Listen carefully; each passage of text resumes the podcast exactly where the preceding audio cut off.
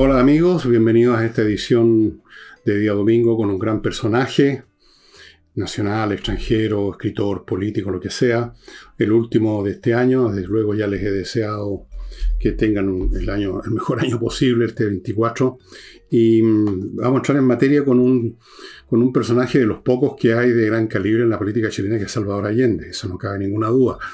En general, en todas partes del mundo, los personajes importantes en cualquier actividad son escasísimos y en política aún más escasos porque no es una actividad que concita a las inteligencias más elevadas precisamente, sino que normalmente a los más ambiciosos. Así que es difícil encontrar gente que destaque y son muy pocos. En Chile ya hablamos de Arturo Alessandri, en algún día podríamos hablar quizás de Pedro Aguirre Cerda, eh, quién sabe Diego Portales, pero no son más de media docena. Uno de ellos es Salvador Allende, cuyo final todos conocen, pero no todos conocen su vida, realmente su trayectoria, porque Salvador Allende dejó de ser hace rato un político, una persona y se convirtió en parte de una leyenda. O sea, es una leyenda, es una figura reverenciada, venerada por la izquierda, especialmente por los que no lo conocieron como ser humano en su carrera en detalle, sino que está el relumbrón de sus últimos minutos, de lo que representa. O sea, ya no es un ser humano, es una figura mitológica, mítica, legendaria. Bueno, yo voy a ir rápidamente a ver los datos básicos de él hasta cierto año y luego contaré algunas cosas que conocí personalmente Salvador Allende y finalmente qué creo yo que representa Salvador Allende, qué representó más bien dicho. Salvador Allende nació en 1908 y como saben murió en 1973, se suicidó. Eh, fue médico cirujano, político, socialista, uno de los fundadores del Partido Socialista. Fue Fue también, fue diputado, fue senador, fue candidato varias veces a la presidencia, llegó a ser presidente y mm, fue ministro de salud en el gobierno Pedro Aguirre Cerda y por lo tanto estuvo, estuvo enormemente involucrado en la política chilena desde mucho tiempo, por más de medio siglo.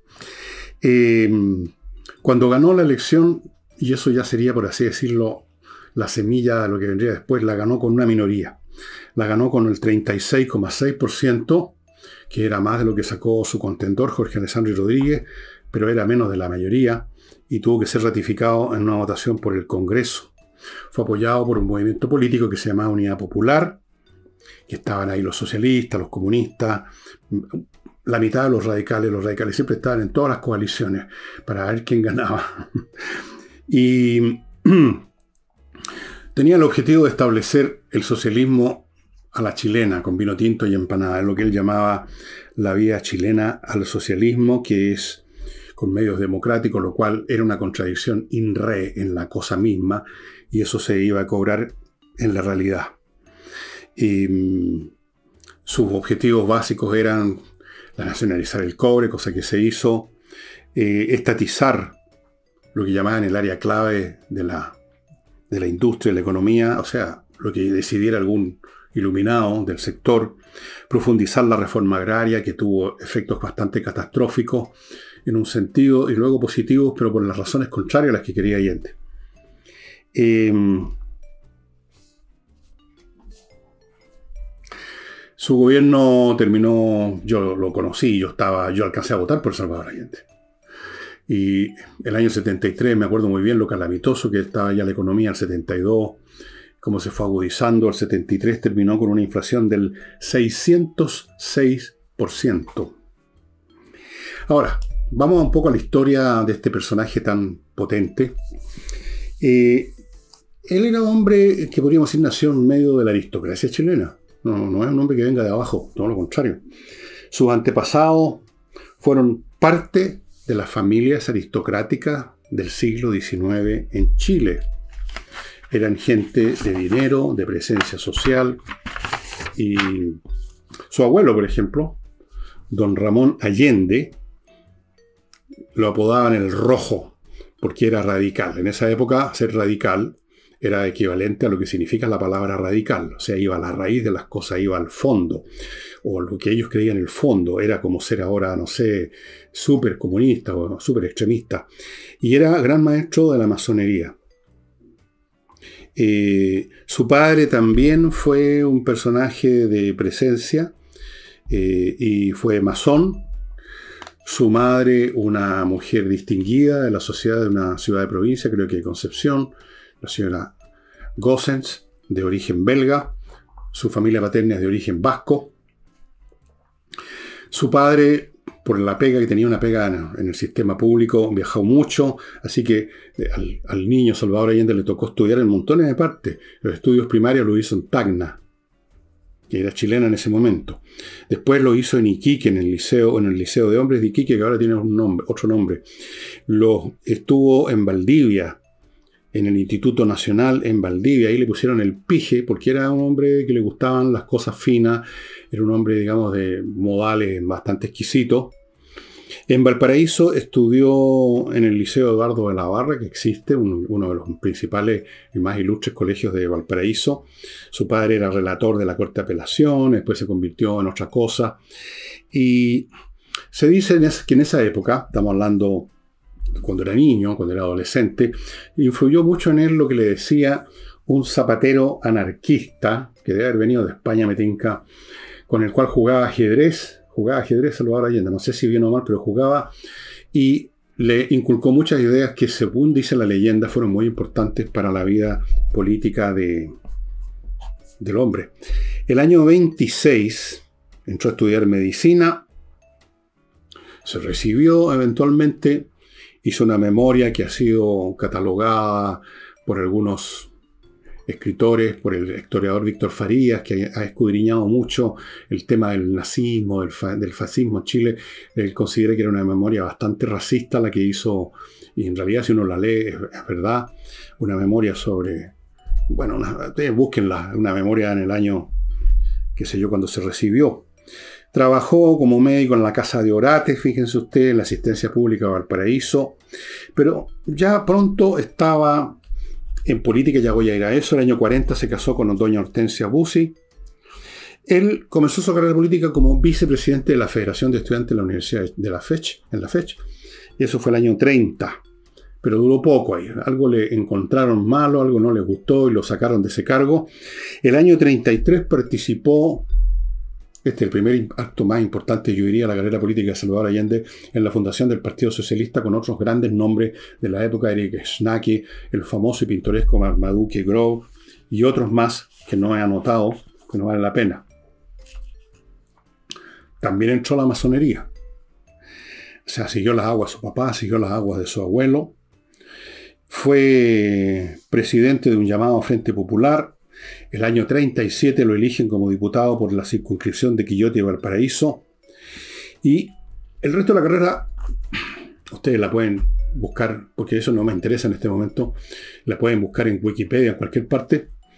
Cómo llegó a ser senador, llegó a ser presidente del Senado, llegó al año 52, fue su primer intento como candidato presidencial, lo intentó de nuevo, fue derrotado el 58, fue derrotado el 64, Ahí yo lo conocí por esos años. Fue derrotado por Eduardo Frei Montalva y finalmente fue elegido el año 70. Cuatro veces se presentó, la cuarta fue la vencida. ¿Por qué toda esta carrera que estoy diciendo, quizás alguien podría equivalerla a la de otros políticos que también partieron en la fe, fueron diputados, pasaron por el Senado, eh, fundaron o fueron parte importante en partidos políticos? ¿Qué es lo que hizo eh, legendario a Salvador Allende. Y eso es lo que vamos a examinar después que vea mi primer bloque comercial, amigos, que lo inicio con Fundo Las Cumbres, una posibilidad de arrancarse de las ciudades que ya son cada vez más invivibles, irse a un lugar que está a 10, 15 minutos en auto de Puerto Varas, pero al mismo tiempo está a una distancia infinita de Puerto Varas porque está en un lugar en la, cerca de la playa Klinichek, por ahí, un lugar con un bosque. Ustedes pueden estar viendo una fotografía y eso es, son parcelas en medio de un bosque. Eso es un privilegio, una cosa única. y es como cambiar de mundo. Usted está 15 minutos, 10 minutos de Puerto Vara, pero ahí está en otro planeta, pero al mismo tiempo tiene la ventaja de que cualquier cosa que necesite, que solamente se consigue en la ciudad, usted tiene Puerto Varas al lado. Fundo Las Cumbres, entonces, es una estupenda opción. Hay ahí un QR que usted puede captar con su celular para ir a la página de ellos y ver más detalle, incluyendo testimonios de gente que ya está viviendo ahí. Continúo con Gigena, la Academia de Música que enseña una serie de instrumentos online, por, por vía online, no instrumentos online, por vía online, guitarras, saxofón, batería, teclados, contrabajo, flautas, o sea, un montón de instrumentos, ukelele incluso, por internet, online. Cosa que hace los cursos muy cómodos, te los lleva, los celebra en su casa y muy potente. Los cursos en general online son mucho más eficaces porque uno está solo frente al profesor, digamos, se aprende muy bien y aprender música es una cosa maravillosa que le va a llenar la mente y el espíritu de contentamiento. Ellos ofrecen una clase demo completa para que usted se dé cuenta de si le gusta o no le gusta, le va a gustar. Higiena, ahí están los datos. Ah. Y bueno, varias cosas en sí que ya destacan en la carrera de, Salvador Allende, primero como fundador del Partido Socialista, luego su condición de senador, presidente del Senado, el hecho de ser fundador del Partido Socialista, de ser parte integral de la Unidad Popular, el hecho de haber sido cuatro veces candidato, el hecho de haber llegado a ser presidente y por supuesto la manera como termina sus días y su carrera política, todo eso es material, es material de leyenda. El mismo, hay una anécdota, no me acuerdo quién la contaba, de que él de repente se tocaba la pierna así, un muslo, y decía, tócame aquí, esto es material de estatua. Y terminó como estatua. Hay una estatua de Salvador Allende, entiendo, frente a la Plaza de la Constitución. Pero hay algo más en Salvador Allende. Salvador Allende encarna un tipo humano, un tipo de político de izquierda, hoy desaparecido, un tipo humano donde se juntan las mejores virtudes de lo que podríamos llamar el ideario socialista y los mayores defectos de, ese mismo, de esa misma postura política. Dicho sea de paso, Salvador Allende, al que yo tuve la oportunidad de conocer, eh, ya voy a contar, era un hombre físicamente no mucha estatura, no era muy grande, era de mediano para abajo, una voz grave, eh, como melodiosa, tenía mucho sentido del humor, eh, muy ingenioso.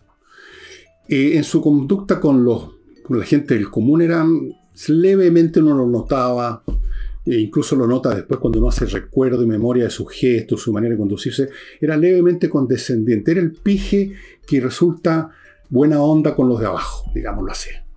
Eh, era el tipo de personas que después de darle la mano a todos los, los gente que lo venían a saludar, se iba, se iba al baño a lavársela.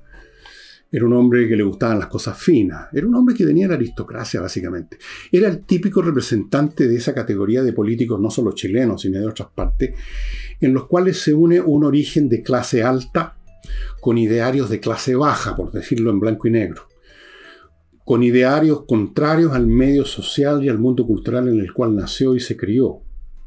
Es el outsider por excelencia. Pero es el outsider en tiempos como los que vivió Salvador Allende. Porque a pesar de que en el periodo de Allende, en los años 30, por ejemplo, hubo disturbios, hubo las situaciones que, por ejemplo, vivió Arturo Alessandri, hubo algún tipo de pronunciamientos militares, hubo gobiernos que duraron una semana, pero aún dentro de todo era un tumulto, por así decirlo, dentro de ciertos márgenes. No habían, digamos, grandes tragedias, salvo, hago la excepción con la matanza del seguro obrero, que perpetró el año, si no me equivoco, 30 y 6, 37 o 38, eh, Arturo Alessandri Palma. Era el típico político con instintos reformistas que aspira a ciertas cosas que cuando llega el momento de ejecutarlas no las puede ejecutar. Es la contradicción vital de este tipo de socialistas y de este tipo de socialismo en épocas como las que le tocó vivir a Salvador Allende.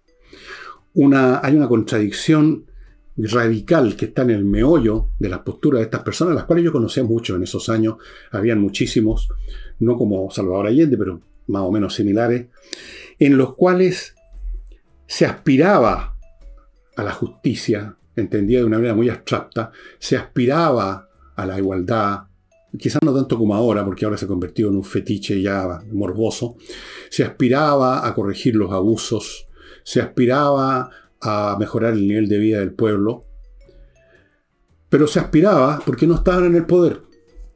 Era el caso del político reformista que vive en un periodo en que no gobierna, no puede llegar al gobierno, recordemos que fracasó tres veces seguía la candidatura de Salvador Allende, no puede llegar al gobierno, está metido en medio de ese mundo burgués que él desea reemplazar por otra cosa, disfruta los privilegios de ese mundo burgués que él desea reemplazar por otra cosa, por el socialismo con vino tinto y empanada en su casa, pero no lo puede reemplazar por muchos años. Por muchos años está en esa situación aspiracional, como todos los izquierdistas de su época. El socialismo era una aspiración basada en una fantasía, derivada de que no sabían en absoluto lo que estaba pasando en la Unión Soviética. Todavía no había caído el muro de Berlín. Antes de eso, todavía no se conocían los crímenes de Stalin y las matanzas gigantescas cometidas por ese monstruo. Entonces, en cierto sentido, Salvador Allende vivía en el mejor de los mundos posibles. Por un lado, eh, disfrutando los bienes de su posición social, un hombre importante en la política, un hombre destacado en la vida digamos, de la nación, un hombre conocido, con posiciones en el Congreso, dirigente de partido, de movimientos, un hombre eh, respetado, y al mismo tiempo sin poder materializar todo aquello que había echado abajo ese esquema en el cual vivía. El socialista aspiracional, el socialista de salón, el revolucionario de salón, que por momentos y por la misma razón adquiere su postura si, es, no es de histrionismo. Como cuando fue a la famosa reunión tricontinental de La Habana y volvió, creo que con un traje verde olivo. Cuando se habría ido a meter en una selva a pelear por algo Salvador Allende, que era un hombre que le gustaba bañarse todos los días y tomar buen whisky? Era un burgués con buenas intenciones, con grandes aspiraciones, y que vivía sin poder cumplirlas, y por lo tanto yo creo que ese es el mejor de los mundos posibles para los burgueses reformistas y revolucionarios. O sea, sentirse bien físicamente en la posición social que tienen en este sistema social y por otro lado sentirse espiritualmente superiores porque están predicando una cosa distinta. ¿Qué mejor?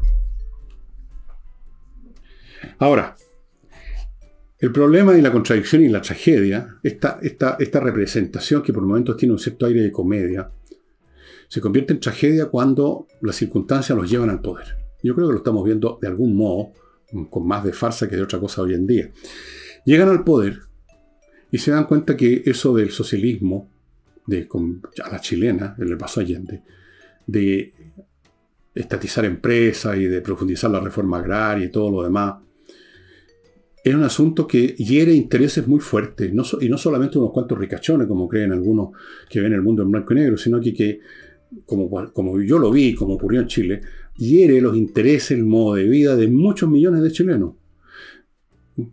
Y eso, por lo tanto, genera necesariamente una situación de tensión que simplemente no se puede resolver con votaciones. El camino de él, de establecer el socialismo democráticamente, o sea, con votaciones, se probó como inviable. El socialismo nunca se ha podido instaurar en ningún país en la historia del socialismo desde el fin de la Primera Guerra Mundial hasta ahora, si no es por medio de la violencia. Cualquier forma de violencia, pero con violencia. No hay ninguna revolución que se haya llevado a cabo con votaciones. Entonces, eh, había una situación imposible, una contradicción que no se podía materializar. Por lo tanto, cuando llega por circunstancias muy específicas, porque sí hubo una elección, pero que no tuvo la mayoría, pero luego se la dio el Congreso, cuando ciertas contingencias bastante extraordinarias y únicas lo llevan a la, a la moneda a Salvador Allende y a su gente, y entonces tiene que ya dejar de simplemente anhelar lo que anhelaba a lo largo de toda su carrera, sino que ejecutarlo. Ahí se encontró con otra realidad. Vamos a ir a eso después que vea otro bloque. Amigos, Fractal Logistic, una empresa que se hace cargo de la logística de otras empresas, los temas de embalaje, los temas de container, sacarlo, ponerlo en, bodega, el bodegaje, todas esas cosas, los, los trámites que eso requiere, los desplazamientos físicos, el lugar donde se guardan las cosas, toda la logística de una empresa, Fractal Logistic lo está haciendo desde hace muchos años, conoce la pega muy bien, lo hace con empresas internacionales y está a su disposición, amigo, usted que maneja una empresa. Continúo con conversas numéricas, estos cursos online que ofrece un ingeniero de la Universidad de Chile, clases de matemática, entre otras cosas, que son completamente diferentes a lo que los niños reciben en los colegios, y en virtud de lo cual muchos de los niños odian las matemáticas, les va mal en matemáticas, les cargan las matemáticas, incluso planean qué carrera van a estudiar tratando de escaparse de las matemáticas, lo cual es un absurdo. O sea, determinar la vida entera porque resulta que las clases matemáticas eran latera, memoria. Eh, esto es otra cosa. Les revela la matemática en lo que es realmente que es un método de pensamiento, no es aprenderse la fórmula del binomio al cuadrado, ni la fórmula, ni fórmulas de la trigonometría, nada, esas cosas no las puede olvidar. Uno puede olvidar que lo que el coseno, uno por último, cuando lo olvida, lo, consulta en un libro en dos minutos en el internet. La cuestión es cómo ocupa uno los conceptos matemáticos y eso es lo que le abre la mente este ingeniero. Los cabros salen, los que entran a sus cursos que aparentemente les cargaban las matemáticas, salen gustándole las matemáticas y eso les cambia completamente su rendimiento escolar y su vida, de hecho. Así que póngase en contacto con conversas numéricas. Y sigo con Oxinova, este polvito mágico que destruye los malos olores porque tiene es un polvito que mezclado con agua se convierte en una colonia de bacterias que destruyen las que producen los malos olores. Hay una guerra. Estas bacterias, las aeróbicas, van y destruyen a las anaeróbicas y se acaba el problema, la descomposición. Y al acabarse la descomposición se acaban los malos olores, estimados amigos. Así es que es la solución que va a la raíz. Va a la raíz del problema y es súper efectivo. Y termino, amigos, con revista Mundo Bursátil, que los invita a suscribirse para que tengan un buen, una buena información y conocimiento de lo que pasa en la bolsa, de manera tal que cuando vayan a invertir no metan la pata. Inviertan bien, inviertan seguro. Mundo Bursátil lleva años en esto, conocen el asunto de al revés y al derecho, trabajan en alianza con una gran corredora bursátil, así que toda la información y los consejos que dan son sustantivos, son muy útiles. Y termino con González y compañía, abogados penalistas de primera categoría. Si usted tiene un problema penal que son serios, póngase en manos de los mejores porque usted está arriesgando su libertad. Y termino con Climo, la empresa que instala la mejor climatización de Chile en todos los sentidos, no solo por los dispositivos, la atención, el servicio, la única empresa que garantiza su instalación por cinco años. y ahora Bueno, Allende llega al poder y él y su coalición tuvieron que enfrentar más o menos lo que está enfrentando Boris y la suya ahora, en circunstancias muy distintas. Este es otro país ahora, por supuesto, pero hay bastantes similitudes. Una cosa, otra cosa es conquistar, como se dice. Una cosa es anhelar, pontificar, predicar sobre el socialismo con vino tinto y empanada, eh, un mundo mejor, eliminar los abusos, todas esas cosas que son obvias, que uno abuso y cosas como esas uno las ve en cualquier sociedad y uno las puede indicar con el dedo fácilmente. Y uno puede promover, eh, prometer ciertos remedios, pero si uno no le da la oportunidad de poner esos remedios en práctica, uno puede seguir toda la vida y hacer una vida muy agradable como político, estar presente en los medios de comunicación, tener un ingreso. Muchos políticos de izquierda se pasaron la vida y hasta el día de hoy pretenden seguir haciéndolo en esa, en esa carrera, por así decirlo, profesional. Pero ¿qué pasa cuando llegan al gobierno? ¿Qué pasa cuando tienen que hacer lo que dijeron que iban a hacer? Y se topan con que ya no es llegar y resolver los temas de justicia en general, sino que tienen que hacer cosas como expropiar, como profundizar la reforma agraria, como intentó Salvador Allende, que fue un desastre, como crear eh, eh, tratar de generar un nuevo sistema de producción industrial que tampoco funcionó, como anunciar medidas que herían intereses grandes, y no solo de unos pocos ricachones, sino que de muchos chilenos. Y eso empezó a generar tensiones y empezó a generar problemas que se empezaron a manifestar ya claramente a final, yo diría, bueno, ya a principios del año 71, primeros meses del 70, Él eh, fue elegido en septiembre del 70, asume en noviembre, bueno, en 71, todavía unos meses bien, y luego empiezan a emerger rápidamente los problemas. Que una cosa es anhelar, aspirar y otra cosa es ejecutar. Y mm, ya no era, no era tan fácil la cosa. Ya no era posible ser socialista, ser comunista, que no pasara nada, porque nada podía pasar. Había que hacer que pasara algo. Y eso inevitablemente tenía consecuencias. Y esas consecuencias se fueron acumulando y se fueron acumulando. Empezó la economía primero a detenerse, luego se estancó, vinieron las escaseces, las inflaciones, el desabastecimiento. Y esto no fue simplemente fruto de la gestión de las operaciones encubiertas de la CIA, como piensan aquellos que siempre quieren explicar estas cosas sobre la base de una conspiración, especialmente una conspiración imperialista. Sí, claro que estuvo metido, metido distintas agentes internacionales tratando de, digamos, de ponerle palitos a la, a la rueda. Pero básicamente era el proyecto en sí que no podía funcionar la idea misma del socialismo por la vía democrática y de que todo el mundo aceptara estos cambios que significaban herir interés con buena onda democráticamente, eso era imposible. No conozco ningún tema, ninguna revolución, y no sé si buena o mala, revolución, digamos, que haya funcionado así. No pueden funcionar así. O no tienen los votos, o no tienen suficientes votos, o si tienen los votos, de todas formas tienen una fuerte oposición, una oposición que está basada en temas de fondo, de supervivencia económica, social y política, y eso simplemente no se va a aceptar y dirimir por unos votos más o menos. No. Entonces empiezan los problemas en la vida real. Se acaba este mundo dorado en que uno es un pequeño burgués lleno de buenos ideales, pero que al mismo tiempo disfruta la vida de este sistema en el que yo nací, en el que yo soy vástago, una familia aristocrática, una familia refinada, entonces puedo tomar el mejor whisky mientras al mismo tiempo brindo por los compañeros del, hierro, el salitre y el carbón. Eso estaba muy bien y eh, eh, podía hacerse sabida toda la vida.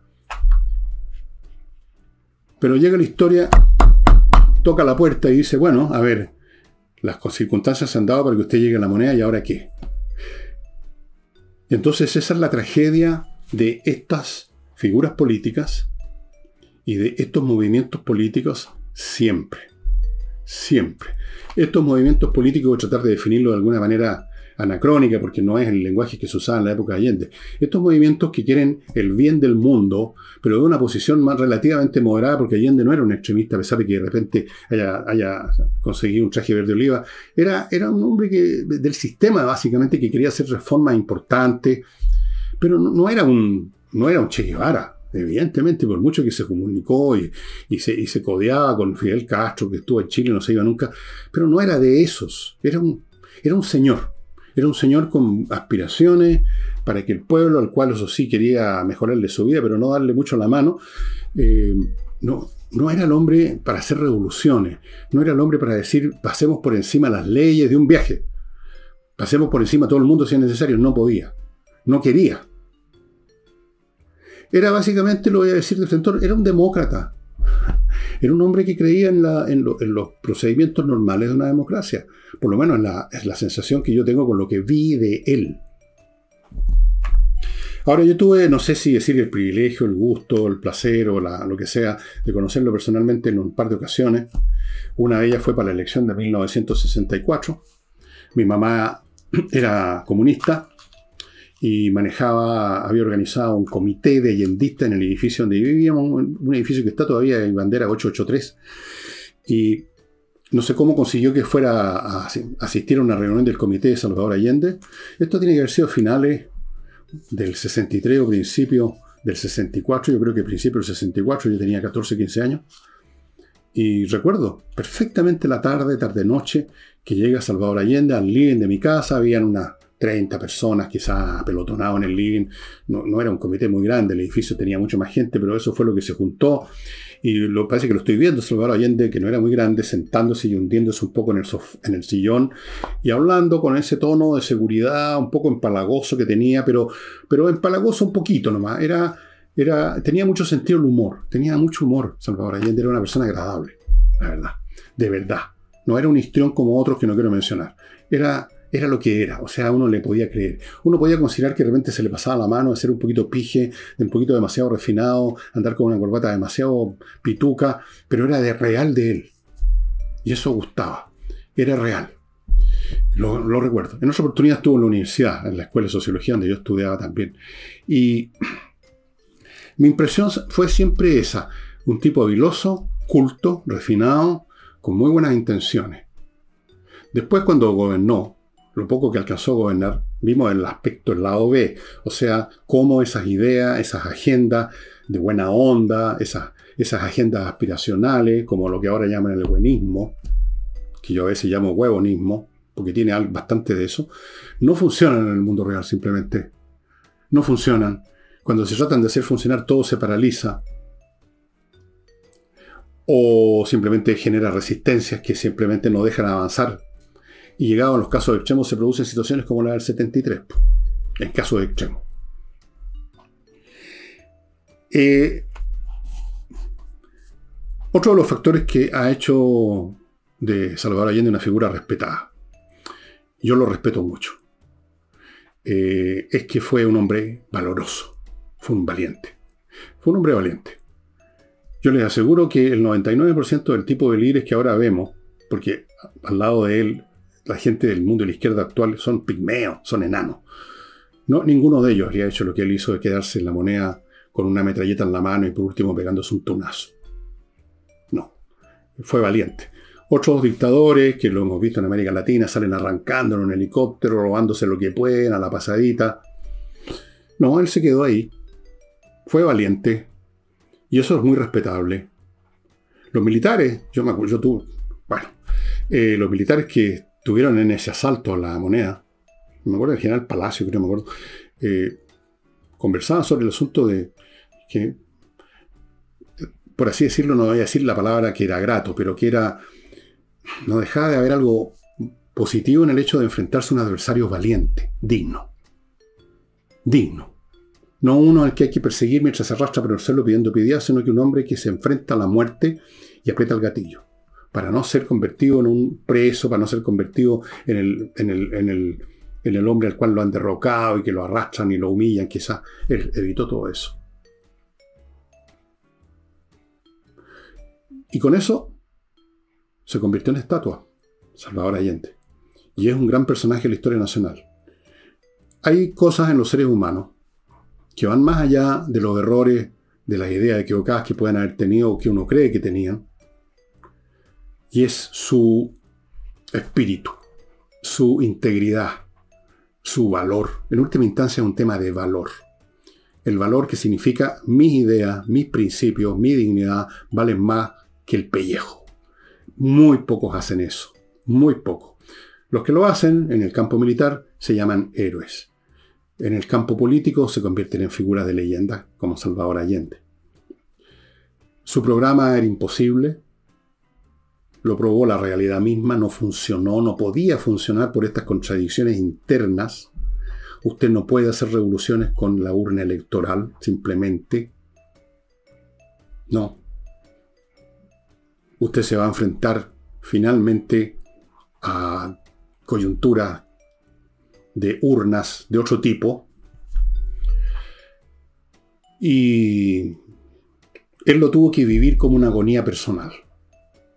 Yo no sé qué pasó por la mente de Salvador Allende en las últimas horas esa mañana del 11 de septiembre del 73. Hay un libro muy bueno Enrique Lafourcade que se llama Allende, creo, que, creo que alguna vez lo mostré cuando hablé de Enrique Lafourcade, donde él novela, intenta de meterse en la mente, un libro muy bueno, en la mente de Salvador Allende, que habrá sentido él cuando vio que no llegaba ese pueblo, Allende, Allende, el pueblo te defiende, que habían gritado eso en algún momento cuando hubo el, intento de no sé si de golpe de qué del general Vio. ¿Dónde estaban todos esos combatientes que se andaban pavoneando por los, antes de que pasara nada, se andaban pavoneando por todos lados mostrando sus pistolitas?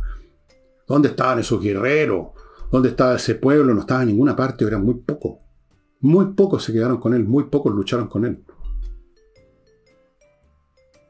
Estoy hablando de los allendistas, no estoy hablando de otros grupos que sí lucharon a su manera, pero estaban en una posición distinta a la de Allende, me refiero al MIR, por ejemplo.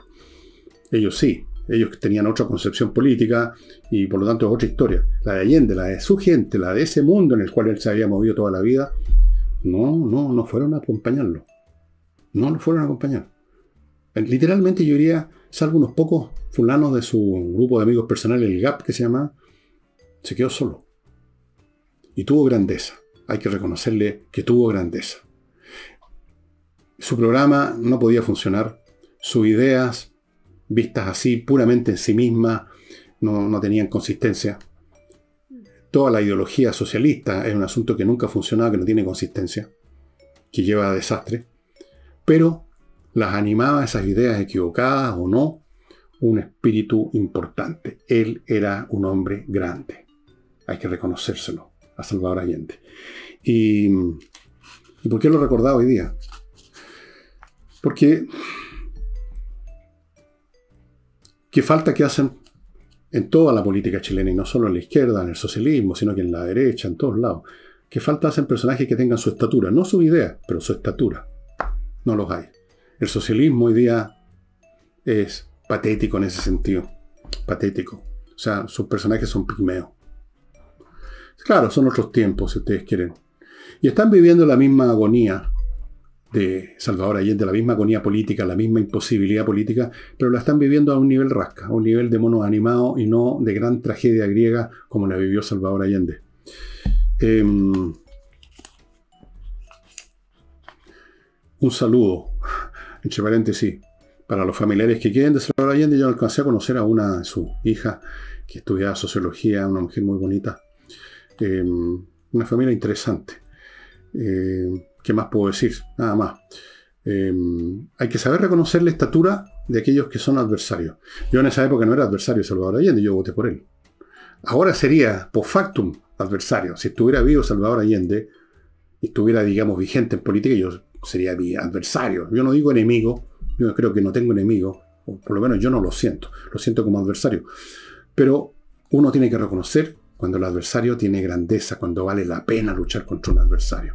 Vale la pena tener al frente a un hombre como Salvador Allende y no a un pobre infeliz sin valor ninguno. Quien sea, ustedes pongan el nombre que quieran a esa persona que no es Salvador Allende. Eh, vivimos tiempos de pigmeo se acabaron los grandes tiempos de los Salvador Allende, incluso de los Marmaduke Grove, de los Schnake, de los Aniceto Rodríguez, estoy pensando en la gente de la izquierda, o en la derecha de del Marqués Bulnes, como le llamaban, de, en fin, grandes personajes que tenían talento y tenían talante, no los de hoy. Bien, amigos, me termino el programa despidiéndonos, si ustedes lo ven hoy primero, a lo mejor están en, un poquitito pasados de trago, o no sé, tengan cuidado. O sea, bueno, ya, ya pasó la vieja. Si no tuvieron cuidado o tuvieron cuidado, ya, ya una cosa que no, no les puedo recomendar porque ya pasó ese momento. Esperemos todos los chilenos tener un año que por lo menos resistamos las peores cosas, que el país siga flotando y ya esperemos que vengan mejores tiempos. El panorama mundial, como les he dicho muchas veces, va a ser muy complicado. Y por la misma razón tenemos que estar más firmes que nunca. Amigos, más firmes que nunca. Puede que llegue un momento en nuestro país en que yo, que he sido uno de los peores enemigos o adversarios de la izquierda, como creo que, y de la derecha también, porque no, no tengo problema en decir lo que pienso de los partidos políticos de derecha, como ustedes se habrán dado cuenta. Pero puede ser que ocurran cosas tan tremendas este año en el mundo, que llegue el día en que yo diga y otros digan, yo ya no veo comunistas, socialistas, derechistas, ultrafascistas, yo solo veo chilenos. Puede ser. Bueno, un gran abrazo para todos y sigamos juntos lo más que se pueda con este programa muy humilde que trata de sobrevivir como todos tratamos de sobrevivir. Son tiempos de supervivencia lo que estamos viviendo, no solo nosotros, sino que todo el mundo. Un gran abrazo. Chao.